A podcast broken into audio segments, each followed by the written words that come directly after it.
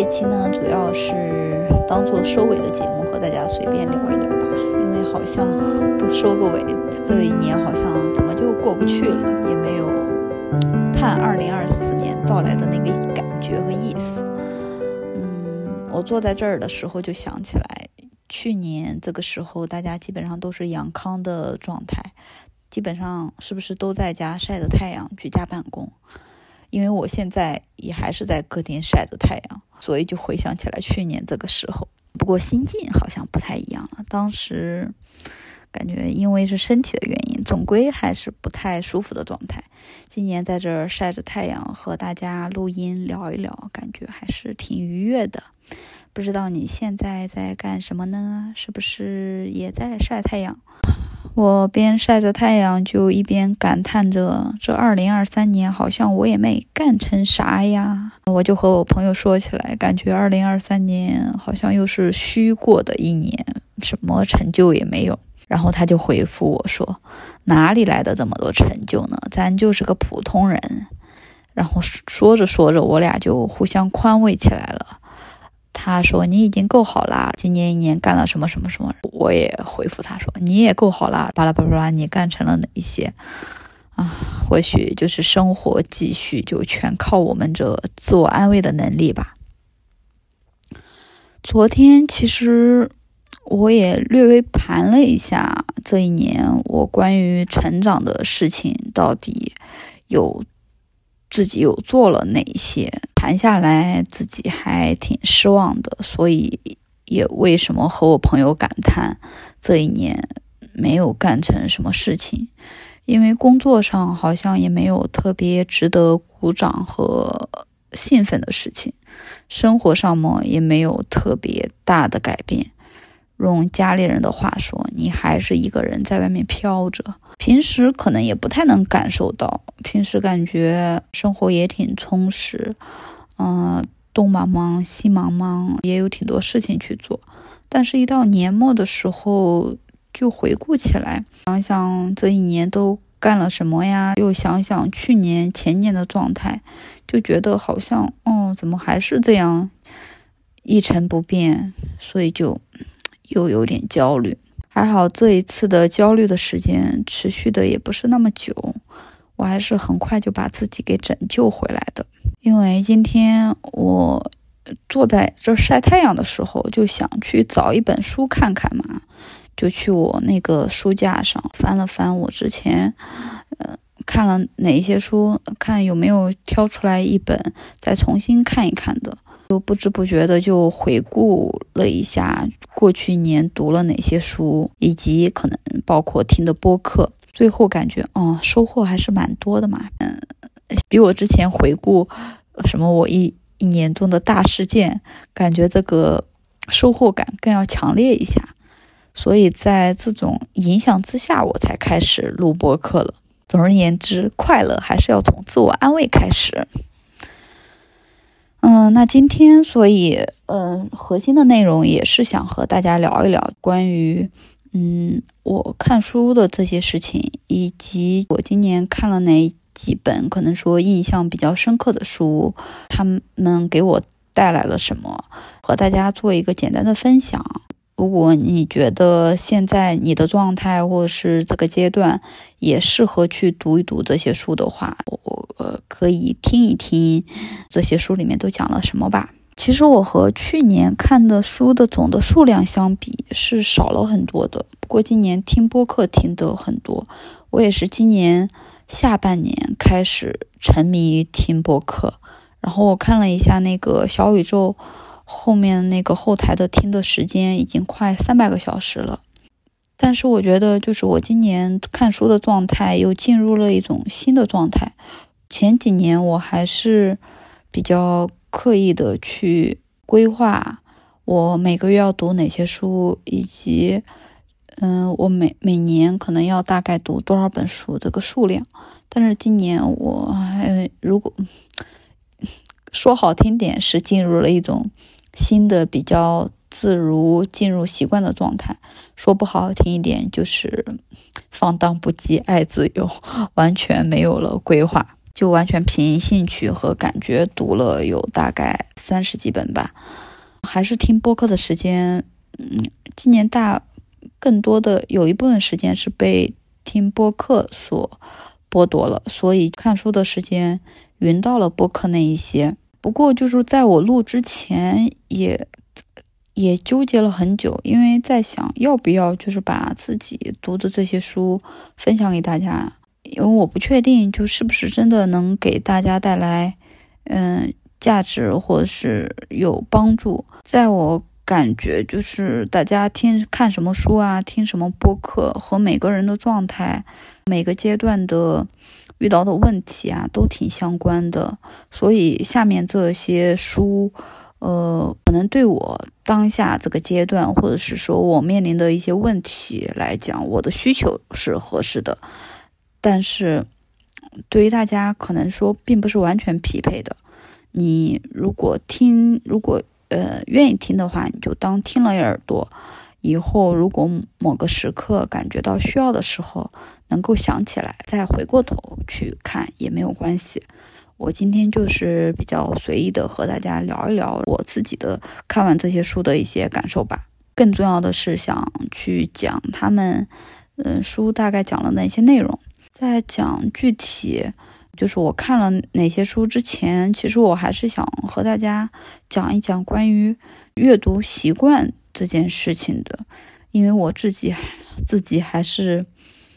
比较。有强烈感受，想说说这件事情的。因为就我自己而言，在最近几年有很明显的阅读习惯之前，我实际上也非常想去从书里面汲取。呃，更多的养分，获取更多的信息，但是，一年到头基本上都很难完整的读几本书，也很难静下来去看书，只是偶尔翻翻，有一搭没一搭的看一些被人推荐的书，就可能就没有完全找到自己阅读的那种感觉吧。但是我现在是几乎每天都会看。就像我朋友说的，现在看书对我们来讲就是像吃饭喝水一样，它是一件很自然而然的事情，没有说刻意的要说啊，这段时间我要读书了，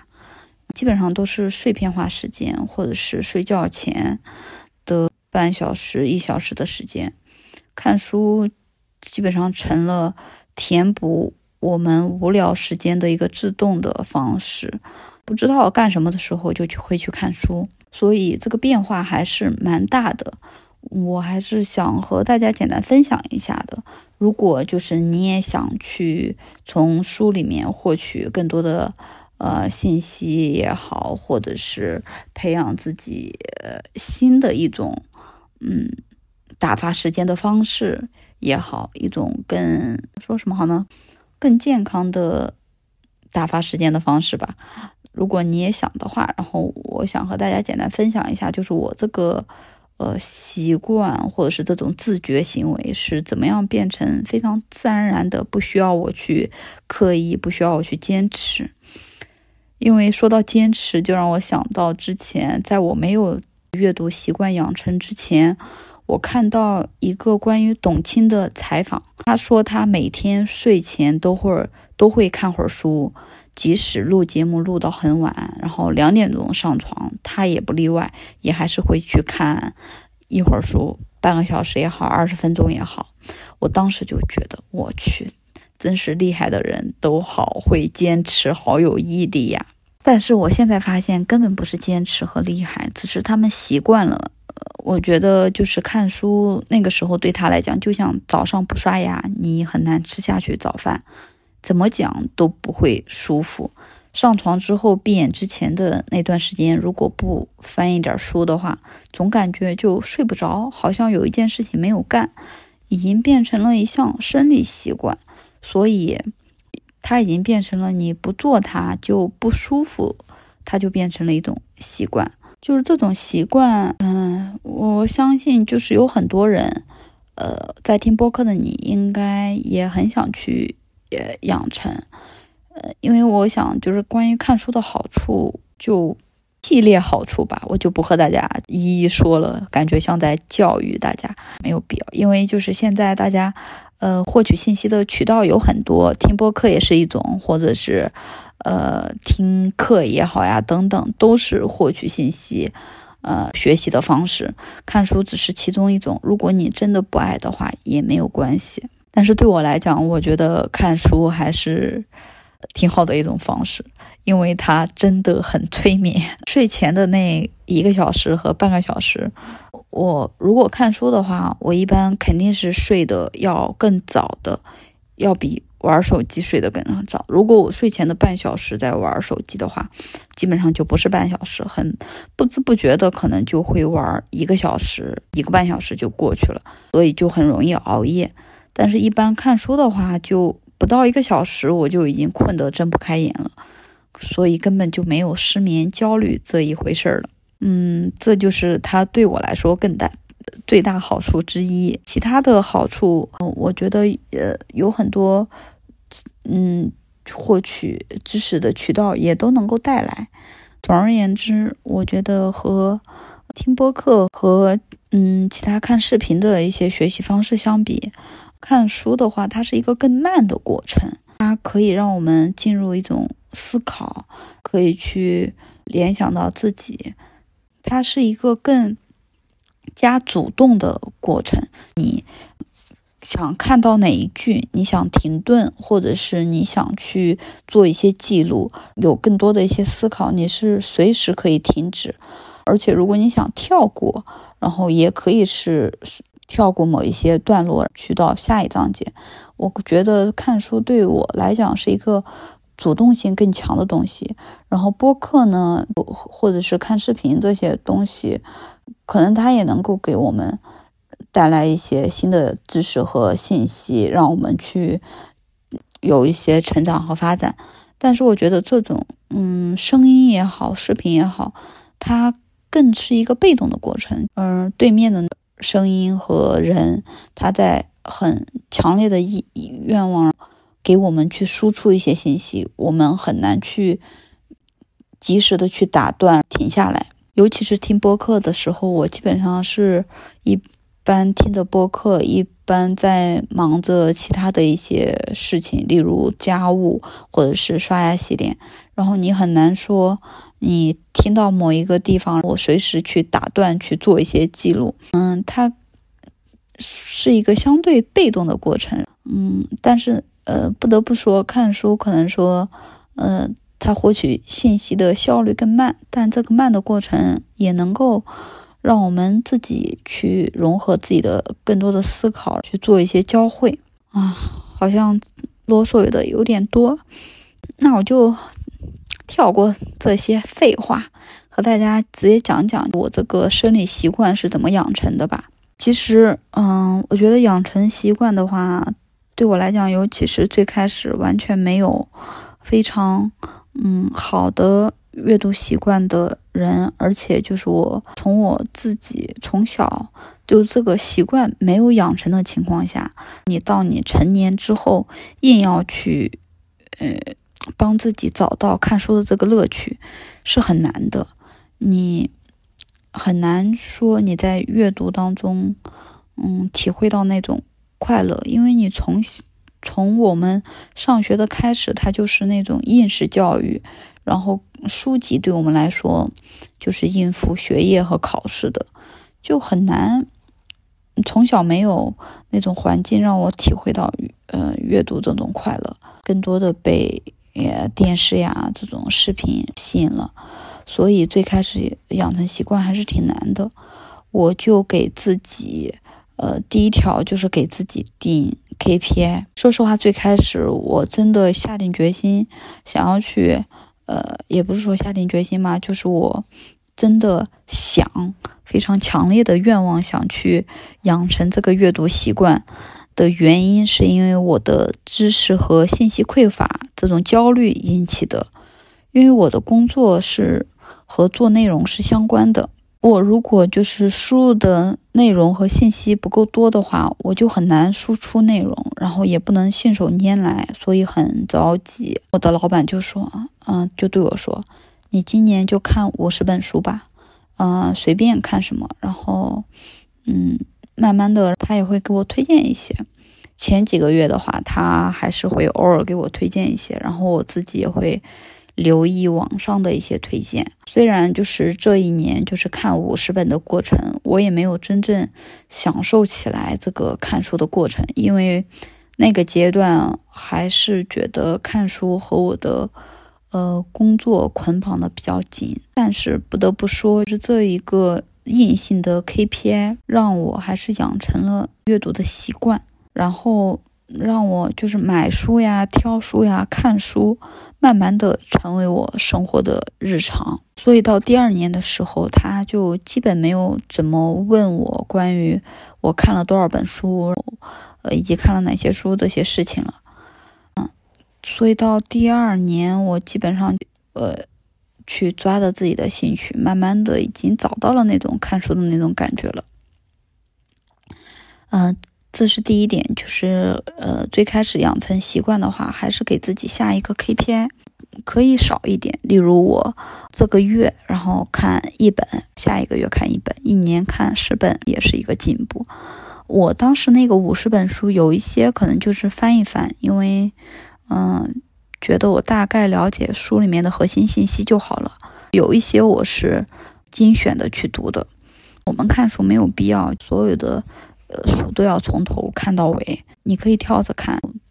作为补充信息。还是那一个点，我们要建立自己的那个。大脑里面的那个知识体系分模块儿，这个模块儿的一个知识树是怎么样的分叉去看，然后如果哪一个分叉上我们缺了哪些信息，我们可以去给它补充，然后补充的过程当中，我们发现哪一本书是能够帮助我补充信息的，但是那一本书我可能只会看一个章节，那一本书那一个章节就能够帮我把那一个呃。知识分叉的那个部分给补充进来，那我就会看那一个章节，其他的就不会看了。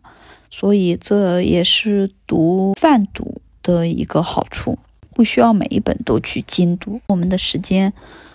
有限，而且世上的好书实在是太多了，应该说值得我们读的书太多了，但是好书的话比例还是挺少的。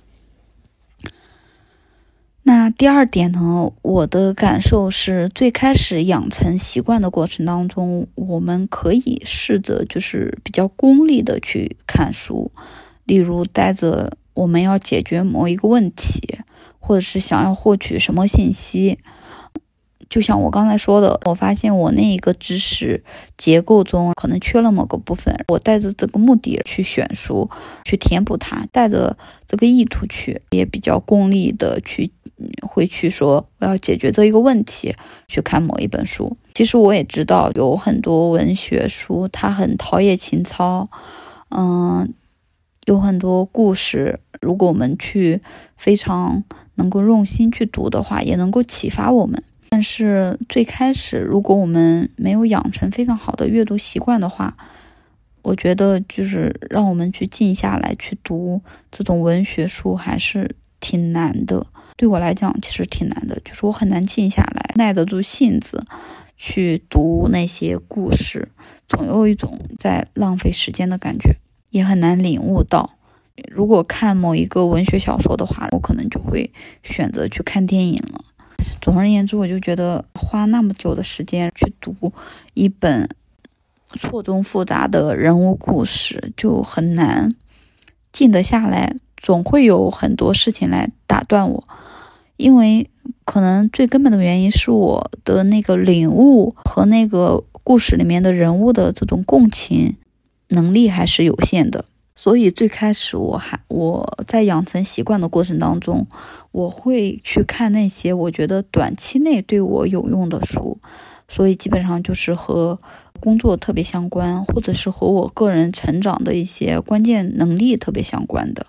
然后能让我快速去利用。如果我觉得短期内好像看不出来什么效果，或者是看不下去的话，我就暂时放到一边。等习惯慢慢养成之后的话，然后我们阅读的能力和领悟能力提升之后，我们再去扩大范围。去看一些更难懂或者是更需要耐心的书。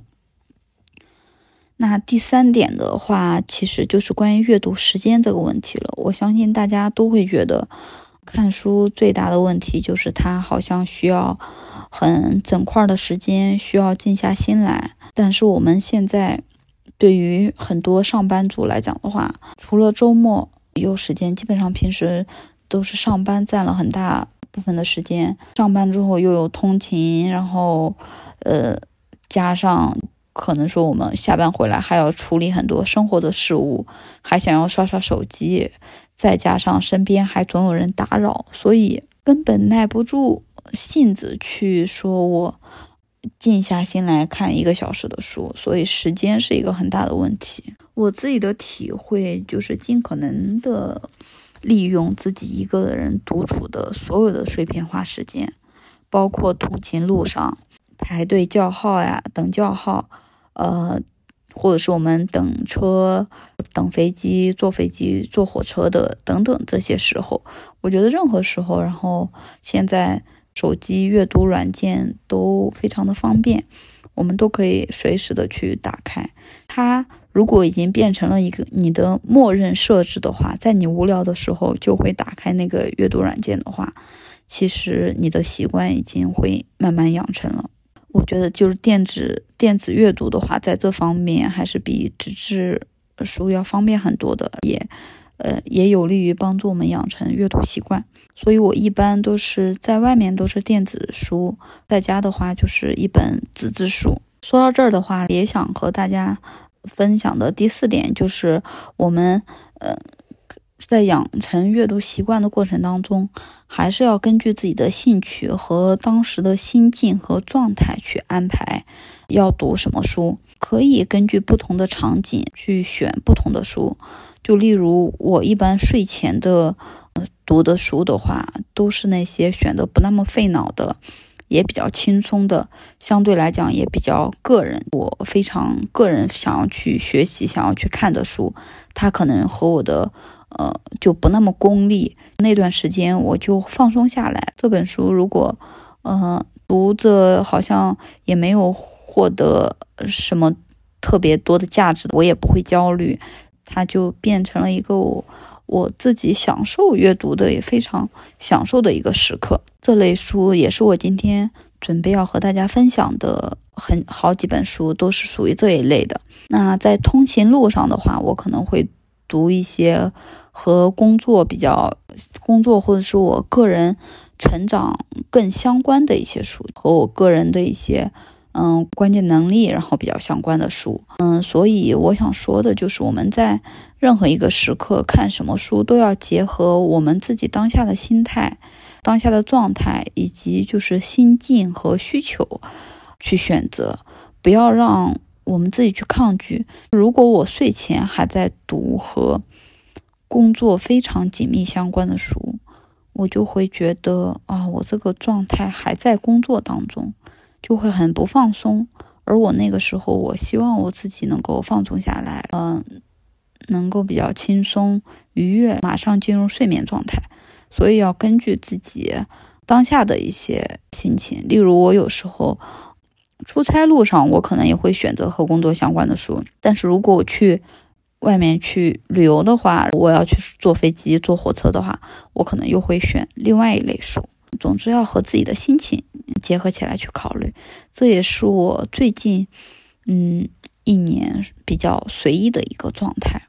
也导致我今年可能说读了大量和我工作不太相关的书，所以感觉今年工作上没有什么进步。但不管怎么样啦，今年就是，呃，关于个人上面的一些书，我觉得读下来让我自己整个生活的状态还是也有很多收获和成长改变的。嗯，所以接下来就和大家分享一下我今年读过的几本我比较印象深刻的书，是从我读过的三十几本书里面挑出来的。一些大概七八本吧，基本上都是从头到尾读完的，有的还读了两遍，因为还是觉得每一遍都会有不同的收获。那我们开始吧。第一本呢是书名叫做“呃，不要因为走得太远就忘记怎么出发”。这本书名听起来，说实话，我最开始感觉非常的鸡汤。我忘记是从哪一个播客一位老师推荐的，就去翻了一下，就去那个先是线上阅读软件翻了一下前言，我就之后再也没有停下来。我是线上。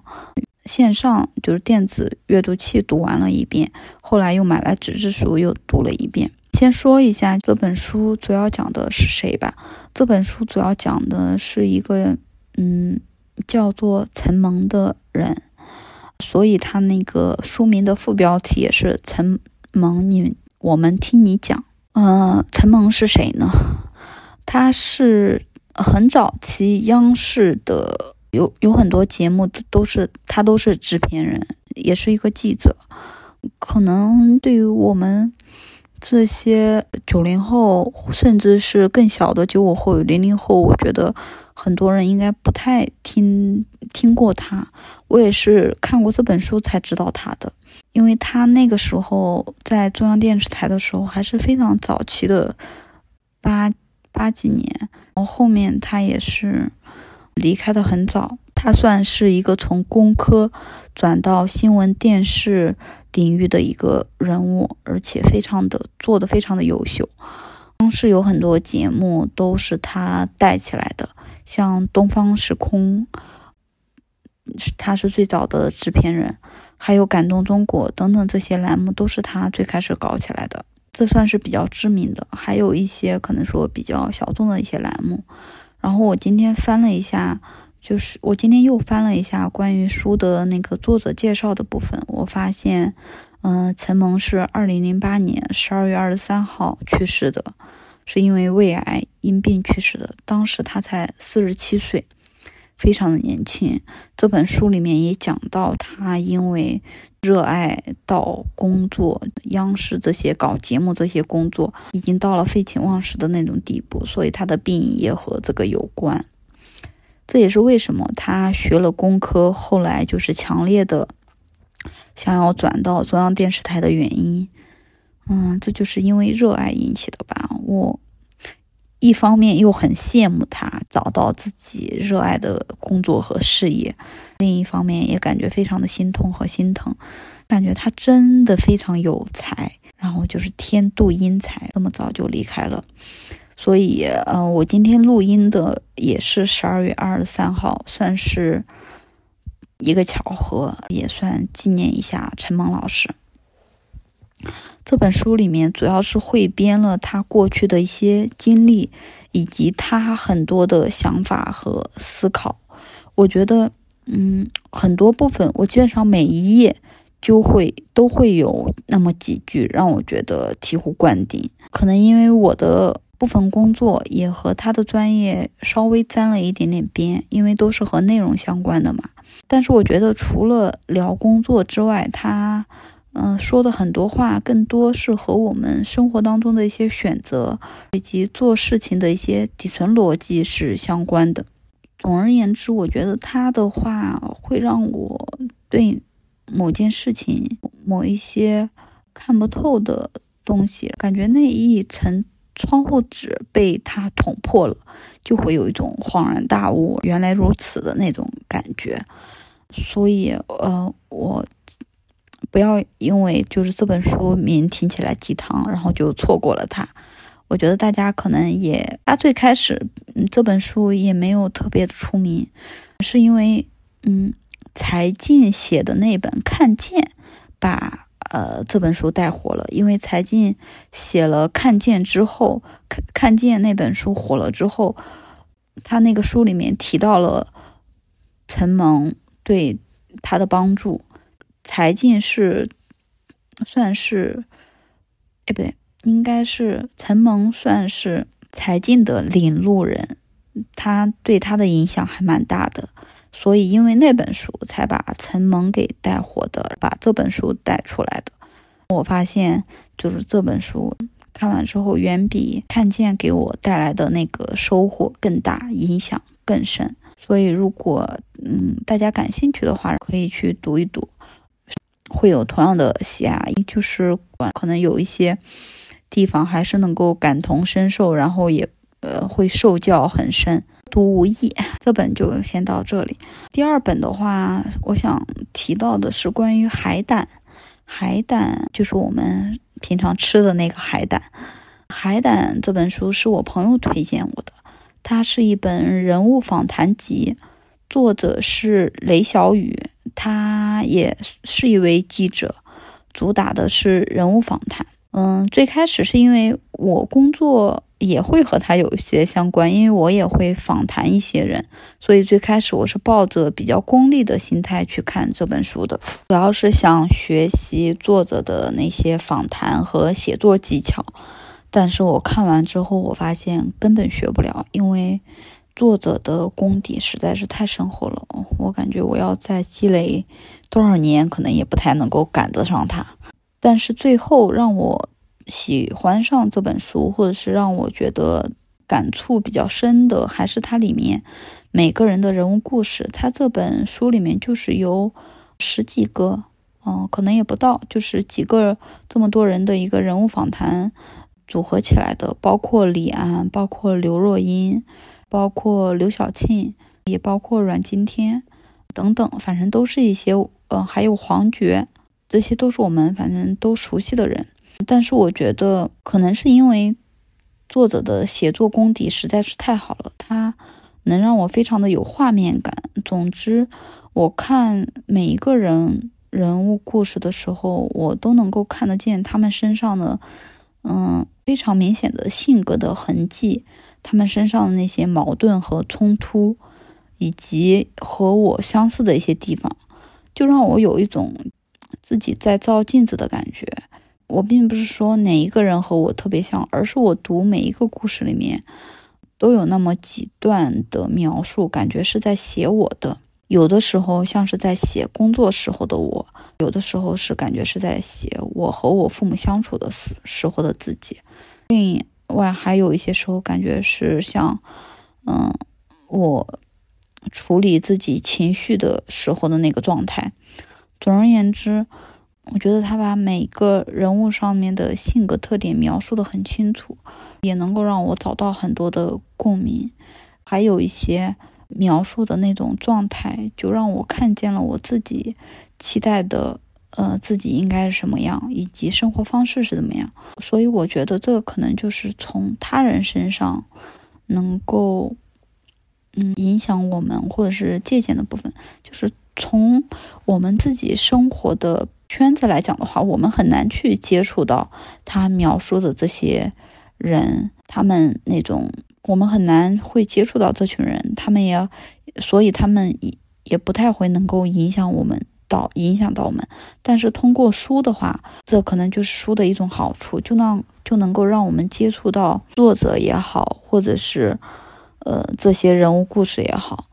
让一些我们日常生活当中基本上不太会接触上的人，他们的一些好的一些特点，然后来影响我们。我想这可能也是看书的另外一种非常有意义的地方吧。总之，我把这本书最终归于了一本让我了解自己的书。我也是这本书，我也是看了两遍。第一遍所有的都看完了，第二遍是我挑着看的。那第三本的话，就是李安的导演李安《十年一觉电影梦》，主要也是因为《海胆》这本书写了李安，他这呃作者雷小雨是李安的超级粉丝。我读完李安的故事之后，又带着好奇看了李安写的这本书。这本书实际上相当于他自己的人物传记，他写了他。记忆当中成长到他现在的所有的经历，我最大的感受就是体会到了李安一些让我很羡慕的一些特质，例如他很耐得住性子，耐得住性子就非常耐心，感觉不急不躁的那种感觉。另外是他很真实，不端不装，就不像嗯。他的状态给我的感觉不像一个非常有那种功成名就的那种大佬的感觉，而是就像一个普通接触的一个老人。非常的真实，不端不装，但是内心非常的有自己的底气和坚定。我看完之后，说实话，就除了李安之外，我最感慨的还是他的妻子林慧嘉，她身上的特点更让我喜欢和影响到我。她非常的自信，也不矫情。我看完之后就会有一种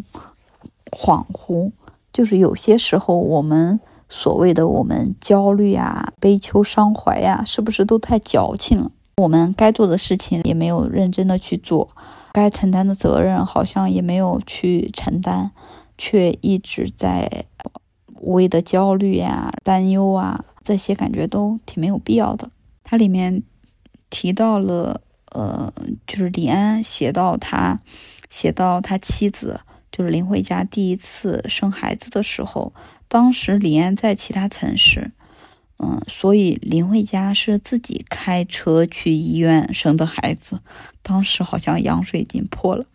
他都没有给李安打电话，连打电话都没有打。当然也不是说怕打扰他，呃，说的主要是觉得打了电话他也赶不回来，也帮不上什么忙，还浪费时间，所以他就自己开车去了，呃，快速解决问题。生完了之后才通知李安。读完这儿就想，如果这件事情发生在我们大部分人身上的话，都会觉得啊，自己都要感叹一番，自己好可怜、好无助、好凄惨，总归要是要自我同情和怜悯一番的吧。所以，除了他们，嗯，两个人的那种真性情之外，他们的性格特点之外，他俩的那种感情也让我很羡慕，非常的互相信任，没有。过多的猜忌和猜疑，也没有太多的敏感和情绪，需要什么就直接表达，也不太会有很多的那种矫情，反而我觉得这种感情会更坚固。第四本啊，也是听播客听来的，是叫做《文学中的人生进化课》。是史史蒂夫说的播客主播，就是史蒂夫和嗯华华东政法大学的杜素娟老师聊的关于文学的一本记录。其实读这本书的话，也和我看了李安写的他的那个拍电影过程当中的一些故事，以及雷小雨所描述的李安的几部电影有关。他们把那种人物情绪表达背后的一些思考呀，以及我没有领悟到的一些情绪和背后的那种拉扯，或者是每个人的那种性格，还有年代的那种考虑背景，都帮我说了一遍。这个时候，我感觉好像。有很多电影或者是书，如果我们自己没有去经历的话，其实是很难去够理解的。就像有一句话，不是说就是希望有些道理你永远不要懂吗？但是我看完就是雷小雨写的，嗯，李安的拍的电影的那些背后的那种人物的性格特点，以及他们内心的一些想法和他们。的一些和自己经历相关的一些事情之后，我还是蛮想去了解了解那些经典的电影，或者是经典的那些文学作品里面那些人物，他们究竟是为什么会说那样的话，为什么会做那样的事情？但是如果单凭我自己去看书的话，我可能也不太会领悟到。但是文学中的人生进化课这本书，它是以一种对话的形式带我把一些比较经典的文学小说又重新看了一遍，准确说是帮我解读了一遍，觉得很有意思，让我读起来也觉得不是很吃力。对于我这种耐不住性子去读文学小说的人来说，我觉得还蛮友好的，就能够让我去。更轻松的去理解一些文学作品以及他们背后的那个年代吧。所以，如果你喜你喜欢一些文学作品的话，也可以拿来翻一翻这本书。第五本的话是经典中医启蒙，这本书也挺有名的，是李欣老师的。嗯，最最近半年也在看中医，加上听了几个播客都提到李欣老师这本书，我就种草了。写的确实挺棒，他不是那种。授课或者是写道理的，他虽然是讲的中医的一些相关理论知识和嗯原理，但是我读完后感觉还是比较轻松的嗯状态去读的。他举了很多例子，然后更多也是在讲我们关于从中医视角或中医理论出发的一些生活方式和生活态度，所以在过程当中可能。既能够了解到很多中医的原理，也能够帮我们重新去思考我们自己的生活方式和生活态度。现在可能因为这本书的原因，我也开始去观察自己的身体和状态的变化，让我更加的去关心自己吧。因为以前可能说比较神经大条，如果身体哪一个地方不太。呃，正常可能我也就忽略了，但是现在因为了解了这些东西，让我就对自己的身体会更加的敏感，对于自己会更加的敏感。举一个它里面比较呃通俗的、通俗易懂的例子吧，它里面有一个概念叫做开合，开就是把我们的能量内。身体里面的能量散发出去的一个状态，和就是把我们的能量收回来的一个状态，它是一个无形的东西。例如，就是我们跑步、打球、游泳呀，这些有氧运动都是帮助我们散发能量的运动。那么瑜伽呢，或者或者是我晚上嗯睡前看书，这些都是帮助我们和的一些活动。刷短视频也是开的，这也是为什么，呃，睡前刷短视频可能更不利于我们睡眠，因为它是在散发能量，让我们的呃整个身体状态更加兴奋。所以知道了这些的话，我们也更容易能够在不同的状态下选择合适的生活方式。我就想起来，在前两年的时候。有一段时间，说实话，我的身体可能本身也比较缺乏能量，嗯，就不太是一个非常充沛的一个状态。但是那段时间我还经常去游泳。有一次，我是游完了一千米，然后在泳池旁边休息的时候，我旁边一个同游的人就来问我：“啊，你游了多久呀？”他就建议我去休息一下，因为他觉得我脸色感觉不是很好，然后嘴唇也有点乌青。其实我现在想想，我当时那一段时间的游泳游泳运动的话，其实就是在加速消耗我的身体，是对我的身体是不利的。因为那个时候我的身体可能更需要的是和，而我却一直在开，和他去逆行。嗯。这本书我，所以我觉得这本书最大的作用就能够帮助我们了解自己的状态，去选择更好的、更适合我们状态的一些运动也好，或者是其他的生活方式的一些选择。呃，那。接下来的两本我就一起讲了，是《纳瓦尔宝典》和《金钱心理学》，因为他们都和投资理财相关。嗯，我也是今年才开始，呃，算是入门，想要去了解，就是关于投资理财这些基础的知识和理论。嗯，我觉得就是需要规划一下自己关于。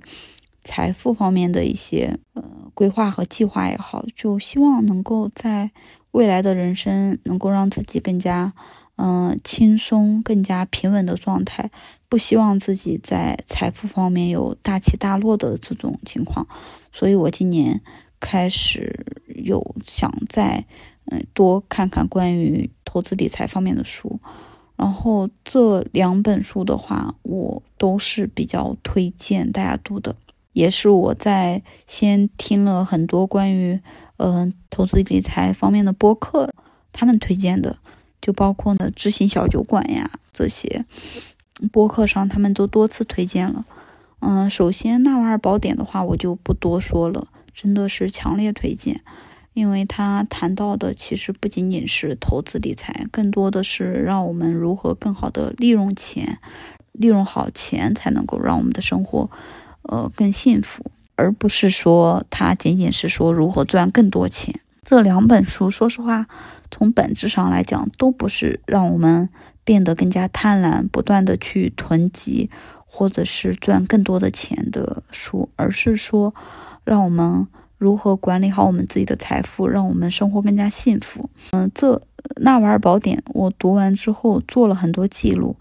上一期播客里面我也很多次提到纳瓦尔的一些观点，所以这里我就不再特别每个和大家去详细去讲。如果想简单概括一下的话，我想引用它里面谈到的一个关于我们是。生命或者是我们幸福的公式吧，就是他认为幸福等于健康，就是我们的呃身体、心理健康加上财富以及良好的人际关系。大家可以看一看你的健康，你可以打多少分；你的财富状况可以打多少分；你的良好的人际关系你可以打多少分。它里面也有关于健康会等于。哪些哪几个方面相加？财富的话等于哪几个方面相加？良好的人际关系又等于什么？有非常详细的拆解，我们可以去对自己的嗯幸福状态去做一个评估，以及我们想要去让自己变得更加幸福的，应该从哪里去入手？所以，他既谈到了健康，也谈到了关于财富积累和投资，以及也谈到了我们如何更加幸福的生活。嗯，我觉得更多是关于很多我们人生选择的一些原则，一些底层的一些逻辑。建议大家即使对投资理财不感兴趣的话，也可以去读一读。那相对而言的话，《金钱心理学》就是一个一本更和钱更加相关的一本书。它更多的作用是让我初步认识和了解了关于。投资的一些底层的一些嗯知识和和思维吧，就因为有一些我们我我之前关于投资的一些理解是错误的，所以它改变了我过去关于投资理解的一些误区。所以如果嗯你也对投资了解的不是很多，又想要去认识和了解的话，我。建议就是先读一读这一本，即呃，如果即使你已经开始了投资，我也建议你再看一看这本书，它可能会重新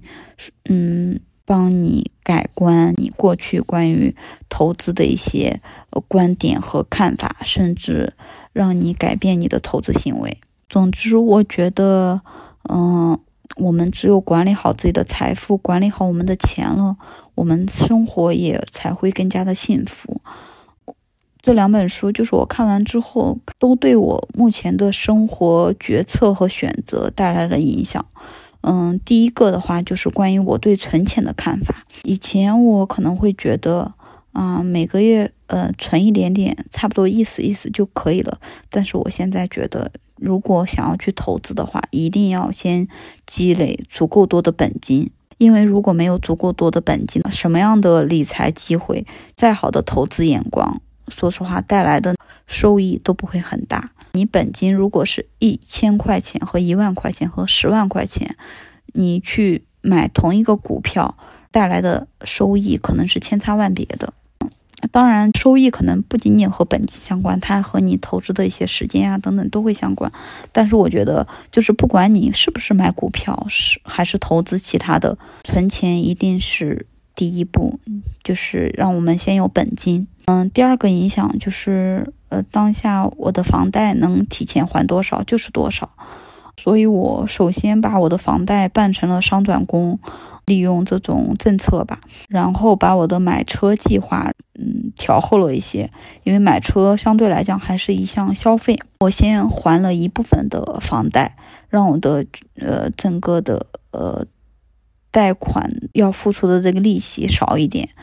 等到再合适的机会再去买车。当下我们尽量我们的消费还是不要过于提前的透。支，尤其是对未来不太看好的情况下，那第三点呢？其实在上一期播客也和大家有聊到过，我们千万不要随意去升级自己的生活方式。当然，如果你真的很富有的话，对未来完全不用担心的话，呃，这一点对你没有，嗯，没有参考建议。但是对于我这些，嗯，普通的上班打工族的话，我觉得尽量让自己的生活方式，或者是每个月的开销，控制在一个让自己能够接受也比较相对舒服的一个范围内，不要因为涨工资或者是一些意外收入，就去随意的调高我们的生活方式和生活的成本，这也是存钱的重中之重，它也会影响我们，也是我们幸福生活的秘密。其实上一期都讲过了，就是当我们如果我们的生活方式或者说我们的生活标准调高了之后，如果未来遇到什么事情，我们再去调低我们的生活方式的话，就会很难。而且就是我们如果我们的支出和收入都在同步上升的话，我们很难存到钱的。所以这是两本关于管理财富和投资理财方面的两本书。如果大家想要去更好的管理自己的呃资产，或者是未来的财富更加健康的话，可以看一看这两本书。接下来一本是关于财报分析的，书名叫做《一本书读懂财报》。这本书也是在我关注钱和投资之后，呃呃，也和我工作有一些关系。我开始想要看一看一些上市公司公司的财报，想要去了解他们背后的一些业务情况呀等等。然后加上我们公司的 CFO 给我们上了一门关于财报分析的课之后，我对关对于财报分析产生了一些兴趣吧，所以就想买本书具体看呃看看一下，嗯，找到了关这本书，这也是我第一次读完一本关于财务分析的一本书。虽然我上学的时候也学过财务课，但是我当时真的是没有任何兴趣，也不想了解。但是这本书写的还是比较通俗易懂的，也比较有意思。如果大家想要去，嗯，看一些公司的财报的话，我觉得这本书算是比较入门级别的，也，呃。对我这些基本上没有什么财务理论知识和财务背景的人比较友好。其实就是看公司财报，对于我们以后找工作，嗯，或者是你想要去加入某一家公司，也都是很有帮助的，就能够让我们了解这家公司的经济啊、盈利啊、业务情况真正是怎么样子的。仅仅说，嗯。当你想要了解一家公司的时候，我觉得财务报表是一个比较有利的一个途径。这本书是能够比较好，能够教会我们如何看懂一家公司的财务报表的一本书。呃，写的比较通俗易懂，大家如果感兴趣的话，可以看一看。嗯，那最后一本呢，就比较轻松有趣了。它的名字叫做《逛动物园是一件是件正经事》。如果大家家里有小孩子，或者是你自己喜欢动物的话，我觉得非常值得看一看。它比较科学的向我们介绍了如何去逛动物园，如何去观察动物，以及国内外一些养动物养的比较好的动物园。我看完之后，我真的都好想去打卡呀。里面讲的比较多的还是一些国内的，所以看完之后，大家如果想要去打卡的话，也相对比较来讲也比较容易。有几个是国外比较有代表性的动物园，如果有机会的话，反正去了之后，我觉得也算是我们提前做了一个入园前的了解。看完这本书之后，我才发觉到我们小时候去的那些动物园的动物，感觉它们真是太可怜了。如果你对动物感兴趣的话，我觉得这本书非常值得一看。最后还有两本书的话，呃，没有太多的介绍，它是和政治和社会经济相关的，也是畅销书，所以大家应该去。网上扒一扒都有很多的介绍，我觉得我自己比较词穷，不知道该怎么样去介绍它。一本是呃刘瑜教授写的《可能性的艺术》，呃，另外一本是《置身事内》，嗯，最近一年就比较出名了，都是畅销书。我觉得就是这两本书对于我这种没有任何政治理论基础，嗯。两耳不闻窗外事的人来讲的话，他都比较好理解，然后也能够让我对外面的一些事情比较耳聪目明一些吧，就不再像是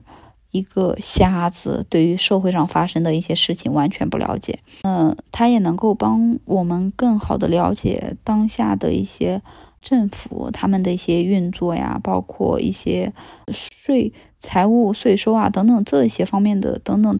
可以说和我们的生活存在，虽然不息息相关，我觉得也是息息相关的。总之，嗯，我不太能够，我自己目前的知识不太能够介绍他这两本书的好，但是都是让我读起来比较津津有味的感觉，是那种恍然大悟，原来帮我打开了一扇门吧，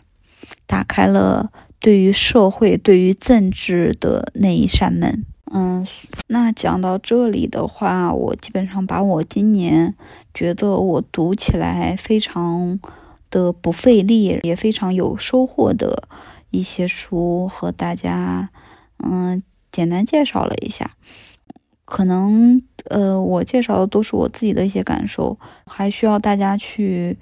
去读。有自己的感受，到底它值不值得？可以暂时放在你的书架里面，想起来可以去翻一翻。如果你读完之后有一些新的感受的话，也欢迎来给我评论，我们再交流。那这期就到这里啦，希望我们都有一个光明的二零二四，二零二三就挥挥手啦，拜拜。